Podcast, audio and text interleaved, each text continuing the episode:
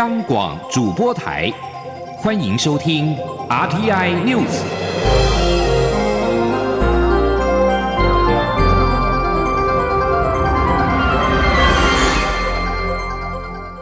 听众朋友您好，欢迎收听这节央广主播台提供给您的 RTI News，我是张顺祥。首先把新闻焦点关注到是美中贸易协议明年的一月首周签署。美国贸易代表莱特海泽十三号表示，依据第一阶段贸易协议，中国同意未来两年增购三百二十亿美元的美国农产品，并且称这项协议将在明年的一月的第一个星期来签署。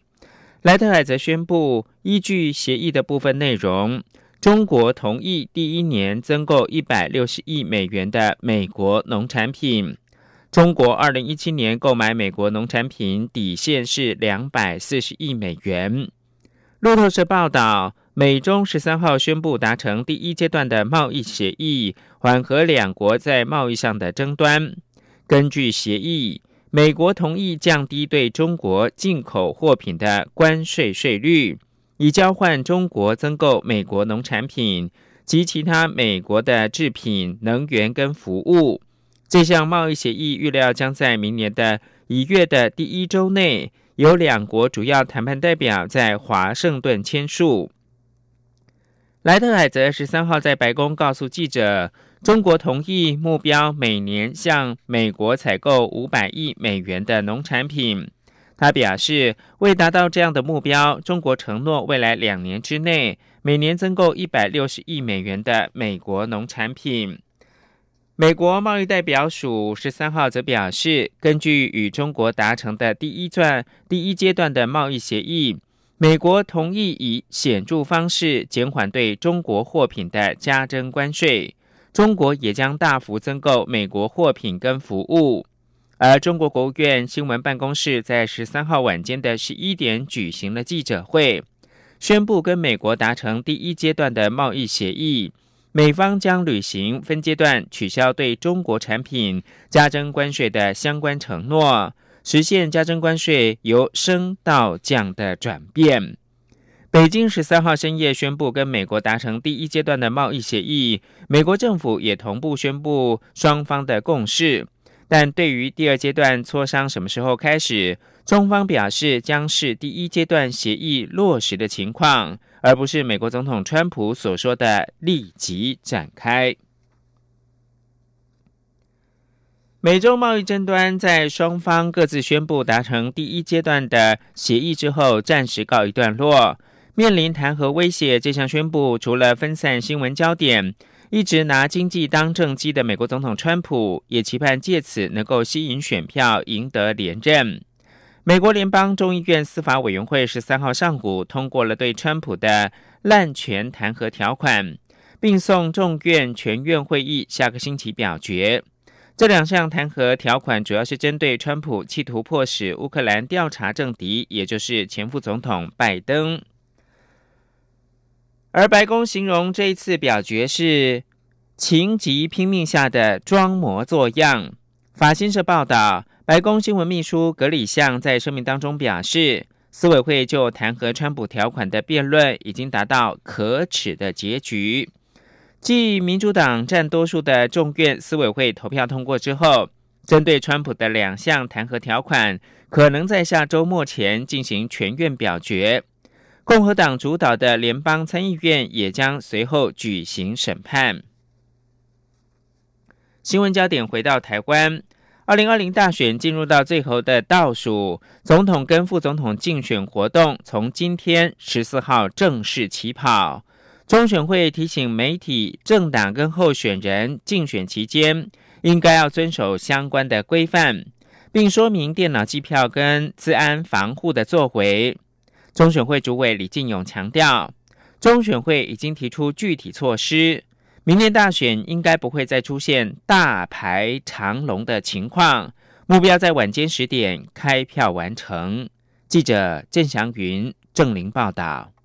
中选会十三号公告第十五任总统、副总统选举候选人名单，共有三组候选人，分别为亲民党宋楚瑜及余香、国民党韩国瑜及张善政，以及民进党蔡英文及赖清德。中选会主委李进勇表示，竞选活动期间将自十四号起到明年一月十号止，为期二十八天。李进勇表示，竞选活动期间每日竞选活动时间自上午七点到下午十点，媒体、政党与候选人都应遵守选罢法相关规。犯避免处罚。民调发布方面，李金勇也提醒相关规则，且投票日前十日至投票时间截止前不得发布民调。那特别在民调的发布方面呢，政党以及任何人从选举公告发布之日起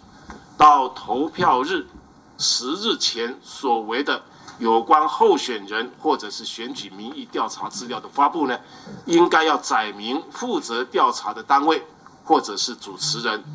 办理的时间、抽样的方式、母体以及样本数、经费来源。以及误差值。对于本次选举开票，中选会强调开票计票过程公开透明，投票日每个投开票所都有政党或候选人推荐的监察员监察投开票过程。中选会也首度在脸书粉丝专业和 YouTube 频道直播计票过程。李建勇向媒体呼吁，希望开票当日媒体报道开票时，能穿插中选会中央选情中心提供的计票数据，让选举计票统计资料更精确。计票资安方面，中选会强调，电脑计票系统经专业资安公司测试及行政院资通安全处复查，并进行四次全国性模拟演练，且系统采封闭网络与外部网络实体隔离，只有计票专用、受监控的个人电脑才能登录票数。对于去年九合一大选发生边投票边开票情况，李建荣指出，中选会已提出具体分流措施，包括降低投开票所人数、增设投开票所及圈票遮屏，有信心。明年投票过程不会再大排长龙。李建荣也说，明年选举虽然没有合并公投，但各项选务筹备都以最高标准进行，目标是在一月十一号晚间十点左右完成开票。央广记者郑祥云、郑玲采访报道。中选会十三号还审定第十届立法委员选举政党跟候选人资格，一边一国行动党提名前总统陈水扁是不分区立委候选人。但陈水扁违反公职人员选举罢免法第二十六条第二款的规定，曾经犯贪污罪，经判刑确定，不得登记为立委候选人。对此，陈水扁透过影片《阿扁的三生无奈》表达不满，强调因为蔡英文总统没有点头同意，导致他一边一国不分区立委候选人资格被挤下，这是一个令人无奈的事情。而符合规定的政党原住民立法委员的候选人，中选会将在十八号举行政党及候选人姓名号次抽签；区域立法委员选举候选人则在同日由各直辖市、县市选举委员会举行候选人的姓名号次抽签。而中选会将在十二月三十一号公告候选人的名单。继续关注的是选举的实质。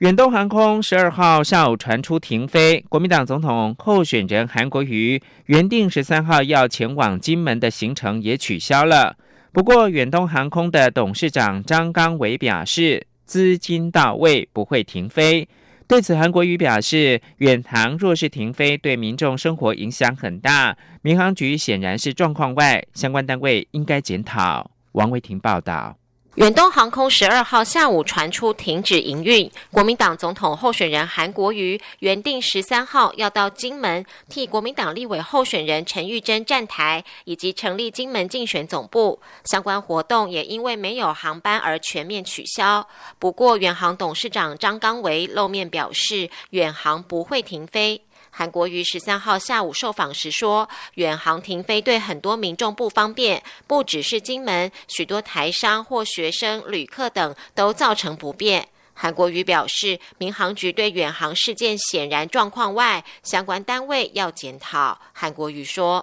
民航局为什么会在远航突然宣布停飞的时候，民航局完完全状况状况外？事实上，远航的停飞对很多。呃，民众来讲是非常不方便的，不是光金门，事实上很多大陆的台商以及国内的台生以及做生意的企业家等等，都会造成旅客的不方便。民航局显然一直都在状况外，我觉得相关单位应该要检讨。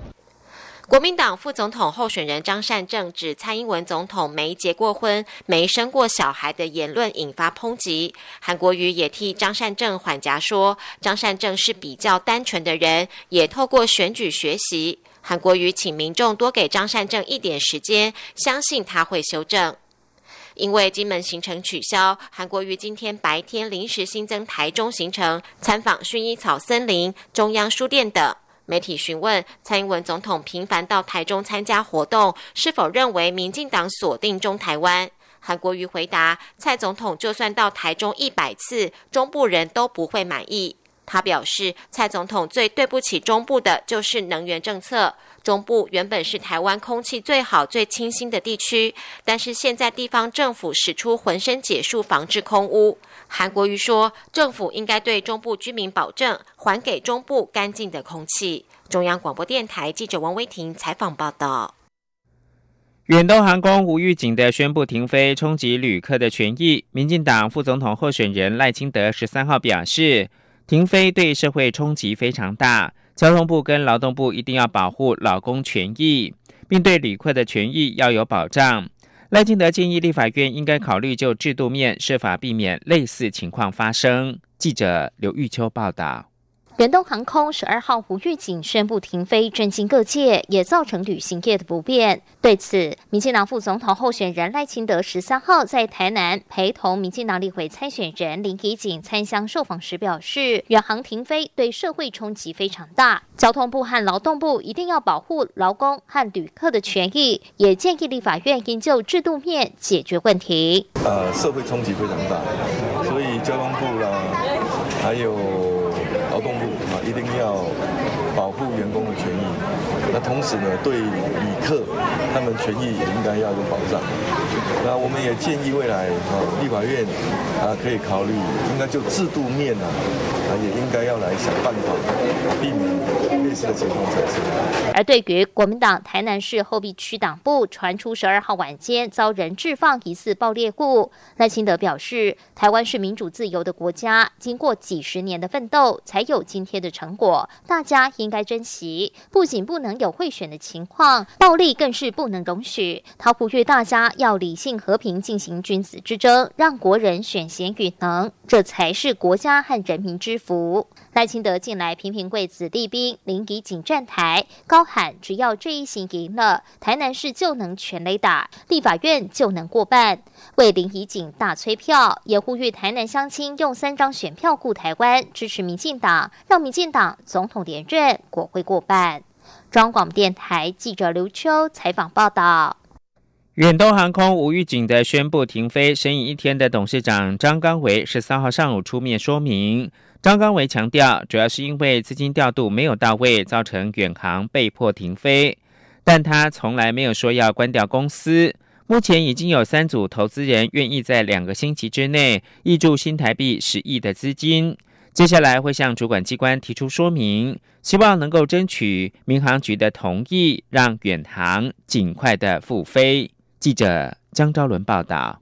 远东航空十二号无预警宣布今起停飞。经过一天审影发布遗书后，远航董座张刚维上午终于召开记者会，亲自说明。张刚维在记者会一开始就先对停飞事件造成社会大众不便以及员工不安鞠躬表达歉意。张刚伟表示，公司本来的营运资金就没有问题，该付的油钱、员工薪资成本、租金费用也都已经付了，主要是因为调度的资金突然没有到位，才有停飞事件发生。张刚伟强调，停飞不是停业，而且在他对外发布遗书后，立刻有投资人跟他联系，表达挹注资金的强烈意愿。因此，他现在很有信心，也希望民航局等主管机关能够同意让远航尽速复飞。张刚伟说：“这个是一个资金未到位突发的状况，好，我们对并没有有拖欠任何的款项，哦，包括员工的薪水，我们也没有要结束营业，也没有资遣费的问题。”那我们对旅客的权益也都呃顾及的非常好哈。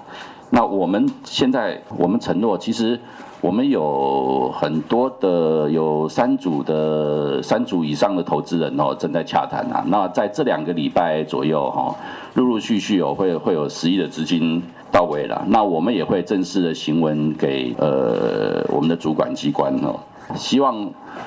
远航能够顺利的继续运营下去。张光伟指出，远航是他个人独资，也需要其他人投资，但就是因为资金未及时到位，才有无预警停飞状况。他坦言，这起突发事件让他心情很沮丧，因为他是一个很爱面子、很重责任感的人。遗书中提到，想以死谢罪的心情确实是真的，但感谢老天眷顾，有人对台湾、对远航、对他人抱持信心，表达愿意投资，事情才有转折。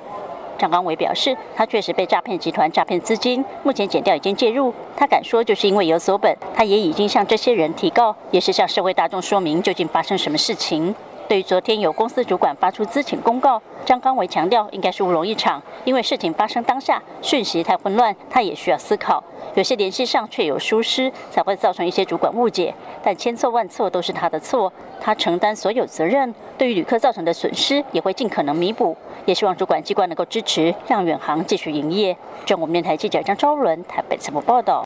而台北地检署侦办远东航空案，十三号晚间传唤远航的董事长张刚维到案。检察官讯后，谕令张刚维限制出境、出海住居。张刚维受访时表示，大家都希望远航永续经营，他会继续的努力。张刚维说，检察官传唤他是想了解远航这段乌龙的状况，可能有一些误传。公司主管有一些急救章的行为，他已经向检方厘清了相关的事实。这里是中央广播电台台湾之音。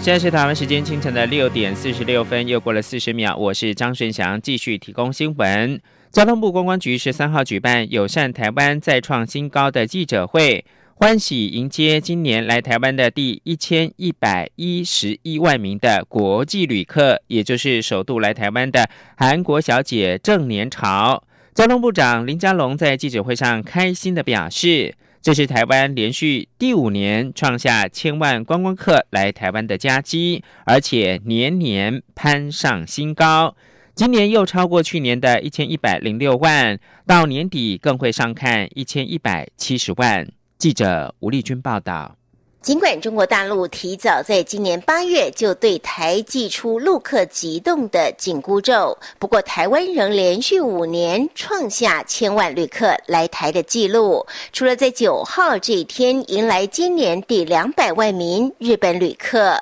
十三号这一天来自韩国的正年潮更成为今年来台的第一千一百一十一万名国际观光客，再度打破去年全年一千。一百零六万来台旅客的记录，郑年潮此行是首度与父母家人共四人来台自由行。至于全家来台旅游，最主要的原因，则是想品尝台湾的米其林美食，还为此特别预定了米其林三星美食享用。他们预计在北部停留五天四夜，将造访野柳九份、东北角及宜兰等知名。景点，交通部长林佳龙也特别出席记者会，欢迎这名幸运儿。同时透露，今年全年来台旅客数可望上看一千一百七十万新高。他说：“一千一百一十一万啊，非常幸运的一个数字啊，也很期待今天的幸运儿回到韩国之后啊，可以做我们的观光代言人。呃，台湾这几年。”国际的观光客越来越多，突破一千万哈，今年是第五年。那突破一千一百零六万是去年，那今年预计会突破一千一百到可能七八十万了哈，在半个月时间就知道。根据观光局统计，近年来台旅客前五大客源市场，包括中国大陆、港澳、日本、韩国及欧美旅客，占来台旅客总数九成以上。而且东北亚、中国大陆、新南向以及欧美客各占四分之一。其中，除了韩国市场维持百万人次外，日本市场今年首度突破两百万人次，新南向来客数也可望突破两百五十万。中央广播电台记者吴丽君在台北采访报道。金管会推动监理沙盒首例的保险监理沙盒实验于十二月正式上线。旅游网站携手人寿保险公司推出旅游保险一站式的服务。换句话说呢，民众在旅游网站的官网或者是透过 App 就能够直接投保旅平险，不用再转跳到保险公司的网站。这次沙盒实验，金管会也给一年时间。业者也会力拼一年之内有一万八千人次投保，保费能够达到千万。如果实验成功的话，金管会也会修法，开放给所有业者都能够使用。记者陈林信宏报道。大部分民众出游时都会加买旅游平安险。过去民众在旅游网站订购完旅游商品后，如果还要购买旅游保险，仍必须自行至保险公司网站或是临柜购买，并无法透过旅游网站加购。也就是说，民众需要历经不同平台的转换，且重新注册认证会员以及填写资料，才能完成购买旅游商品和旅平险。不仅耗时，程序也繁琐。去年底立法。法院三读通过《金融科技发展与创新实验条例》，赋予监理沙盒法源。监管会也鼓励金融业者和非金融业者提案。首例保险监理沙河实验日前也获金管会核准，并于十二月五号正式上线。透过人寿保险公司和旅游网站携手。民众在旅游网站选购出国机票、饭店与行程规划时，也能顺道投保旅平险，时间和程序大幅缩至只要一分钟，五道程序。国泰人寿副总经理林佩静说：“所以其实你看，其实消费者是从易游网那边进来，那他是易游网的会员，他是用易游网的信用卡去买他原来的旅游的行程，我们只是借由这样子一个合身。”核定他的身份，然后让他带过来，顺便买保险。但是他带过来买保险，我只是减少他那些 OTP 的动作，但是他基本上还是在跟保险公司买保险，他的资料还是交给保险公司的。此次沙盒实验获金管会核准执行一年，一年后如果实验结束后没有任何问题，金管会就会修正相关法规，让所有保险公司都可以结合旅游网站推出相关的服务。中央广播电台记者陈林信鸿报道。立法院会三读国家情报工作法，将刺探营业秘密行为纳入到情报机关侦防的业务范围，同时加重涉犯间谍罪的刑度。从事间谍行为，最重可以处无期徒刑，并且可以终身追诉。记者郑玲的报道。为符合国家情报工作实务需要，强化国家安全，立法院会十三号三读通过《国家情报工作法》部分条文修正案，进一步完备国家情报法制。三读条文明定，从事间谍行为而泄露或交付涉及情报来源、管道或组织及有关情报人员与情报协助人员身份、行动或通讯安全管制资讯给外国势力、境外敌对势力或其工作人员者，处无期徒刑或十年以上有期徒刑。且追诉期改为终身。参与修法的民进党立委赵天麟说：“更重要的，提高间谍行为的刑度，让居心不良的人犯罪成本能够提高，贺阻并且这个呃遏止泄露情报工作机密的间谍行为。我们这次修法之后，最重可以判到无期徒刑，更将追诉期时效终身的紧箍咒啊，来把它予以做一个限制。然后呢，让这些间谍行为只要敢做，就要永远逃不掉。”同时，情报人员或情报协助人员假借职务上的权利、机会或方法而犯罪者，加重其刑至二分之一。若图自己或其他私人不法利益，因而获得利益者，得并科新台币一千万元以下罚金。另外，现行法令规定，情报机关应就足以影响国家安全或利益的资讯进行搜集、研析、处理及运用，包括有关总体国情、国防、外交、两岸关系、经济、科技、社会或重。重大治安事务等资讯，本次修法也将为外国势力或境外敌对势力以刺探、搜集、窃取、泄露、交付或其他不正当方法取得营业秘密纳入范围，赋予情报单位搜集经济情资权限。央广记者郑玲采访报道。立法院还三读律师法，强化律师伦理，以淘汰不适任的律师。修法重点包括了明文限制不适任司法官转任律师。建立完善的律师制度。司法院大法官会议十三号做出了释字第七八六号解释。公务人员利益冲突回避法旧法罚还最低额，抵触宪法第十五条第二十三条不予适用。行政救济程序当中的案件，应该依照去年六月修正的规定来办理。两千年七月十二号制定公布的公职人员利益冲突回避法第十四条的前段，还有第十六条规定。违反相关规定者，分别处新台币一百万元以上五百万元以下的罚款。前国家通讯传播委员会 NCC 的委员刘孔忠，因为雇佣自己的姐夫来担任司机，没有利益回避，违反公职人员利益冲突回避法，被裁罚一百万元的罚款。刘南提诉愿遭到驳回之后，提起了行政诉讼。法院认为相关规定有抵触宪法第十五条跟二十三条的疑虑，申请释宪。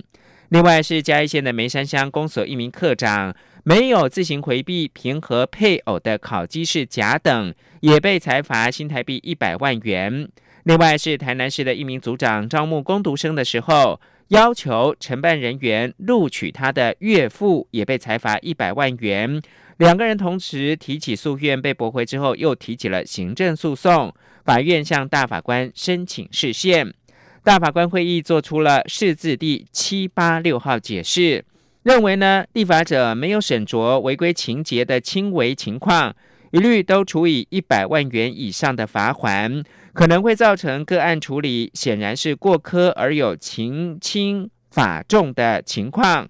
抵触宪法第二十三条的比例原则。并且跟宪法第十五条保障人民财产权的意志有违背，应该从解释公布之日起不予适用。中选会十三号召开委员会议审议黄世修提出的重启核四公民投票案，已达连数门槛，决议公告公投案成立，并给予编号第十七案的全国性公民投票案。至于投票的日期，依据公投法第二十三条规定，公投自二零二一年开始，每两年举行一次，投票日定在八月第四个星期六。中选会宣告成案之后，预定将在二零二一年的八月二十八号举行公民投票。国际新闻：英国十二号举行国会下议院的选举，最终计票结果显示。首相强生领导的保守党拿下了三百六十五席，取得席次过半的执政优势，使他有望在数周内实现脱欧。英国下院一共有六百五十席，取得三百二十六席就算过半。保守党今年这一次呢是拿下了三百六十五席，比上一次大选多出了四十八席，是自前首相柴契尔夫人于一九八七年。带领保守党胜选以来的最大胜利。相较之下，工党仅取得两百零三席，一席大减了五十九席，尝到一九三五年来最大的败绩。工党选前提出举行第二次脱欧公投，并且筹组若干世代以来最彻底的社会主义政府，但没有能够赢得民心。工党的党魁柯宾已经是宣布辞职。最后提供给您是美国众院外交委员会主席恩格尔十三号宣布，外委会亚太小组主席职务将由民主党籍的众议员贝拉接任。贝拉是驻台固邦交台北法案的联署议员之一，也曾在二零一七年访问台湾。恩格尔同时还宣布，贝拉目前担任的众院外委会政府监督跟调查小组的主席职务，则是由民主党籍的众议员卡斯楚接受。以上新闻由张顺祥编辑播报。